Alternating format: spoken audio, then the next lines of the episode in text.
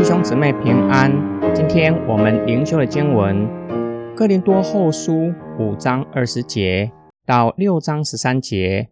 因此，我们就是基督的使者，神借着我们劝告世人，我们代替基督请求你们跟神和好吧。神使那无罪的替我们成为有罪的，使我们在他里面成为神的义。我们这些与神同工的，也劝你们不要白受神的恩典，因为他说，在悦纳的时候，我应允了你；在拯救的日子，我帮助了你。看呐，现在就是悦纳的时候，现在就是拯救的日子。我们凡事都没有妨碍人，不让这职分受到毁谤。反而在各样的事上表明自己是神的仆人，就如持久的忍耐、患难、贫乏、困苦、鞭打、监禁、扰乱、劳苦、不睡觉、进食、纯洁、知识、容忍、恩慈、圣灵、无伪的爱心、真理的道、神的大能等事上，并且是借着左右两手中公义的武器。借着荣耀和羞辱，坏名声和好名誉，我们好像是骗人的，却是真诚的；好像是人所不知的，却是人所共知的；好像是必死的，你看，我们却是活着的；好像受惩罚的，却没有处死；好像忧愁，却是常常喜乐；好像贫穷。确实，很多人富足，好像是什么都没有，却是样样都有。哥林多人啊，我对你们口是坦率的，心是宽宏的，并不是我们对你们气量小，而是你们自己心胸狭窄，你们也要照样以宽宏的心对待我们。这话正像是我对儿女说的。神将劝人与神和好的职分赐给保罗，保罗劝勉哥林多人与神和好吧。这是上帝付上极重的代价，让不知道罪恶的耶稣，指耶稣没有行过任何的罪恶，代替我们承受罪的刑罚。结果就是我们被算为义，罪得着赦免，并让我们得到义人的身份和地位。保罗劝勉他们不要白白接受恩典，他们已经接受了福音，就不要接受攻击者对保罗的批评，影响他们对福音的接受度。保罗引用以赛亚书，强调这件事情的重要性。现在是蒙神拯救、悦纳的日子，他与神同工，绝对不是绊脚石。男主人接受福音。反倒在各样的事上显明自己是神的仆人。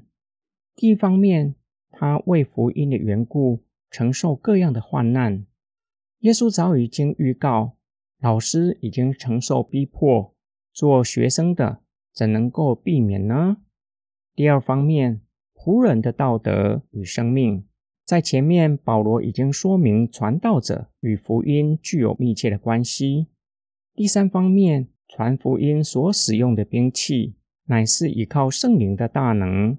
仁义的兵器具有防御的功能，抵挡攻击者的毁谤，又有攻击的作用，可以将人的心夺回归给神。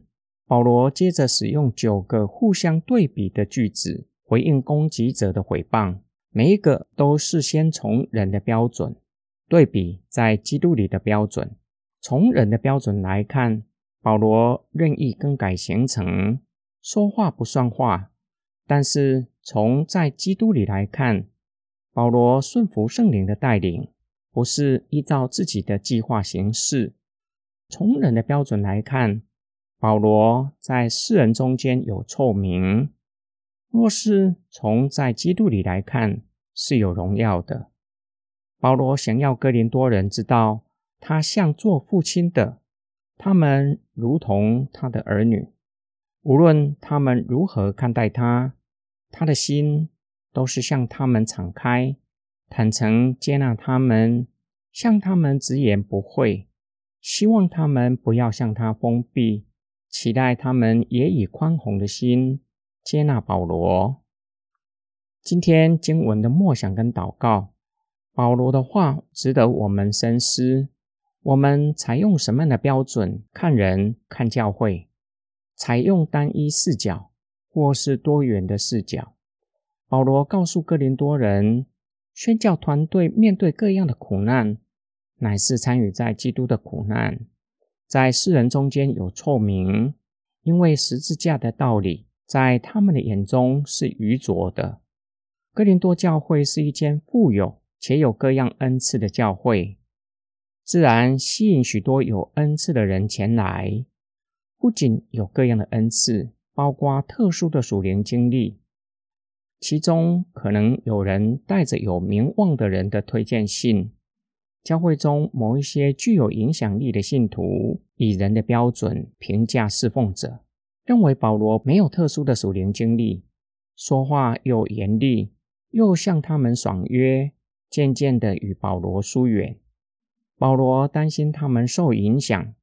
将根基建立在不稳固的事物，因此澄清为什么更改行程，为什么不在他们面前讲自己属灵的经历，目的就是要他们将根基建立在真理。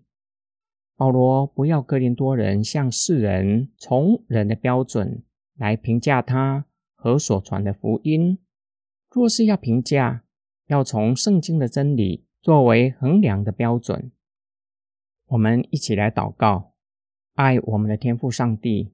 我们习惯从外貌、从结果来看日光之下的事，从服饰的果效有没有明显的恩赐，或是属灵的经验来评价服饰的价值。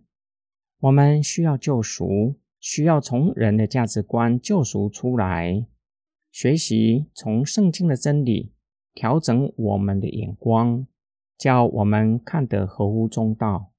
主啊，你将叫人与你和好的职分赐给我们，我们的心向你敞开，也向人敞开，成为和平之子，促进与神与人和好的关系。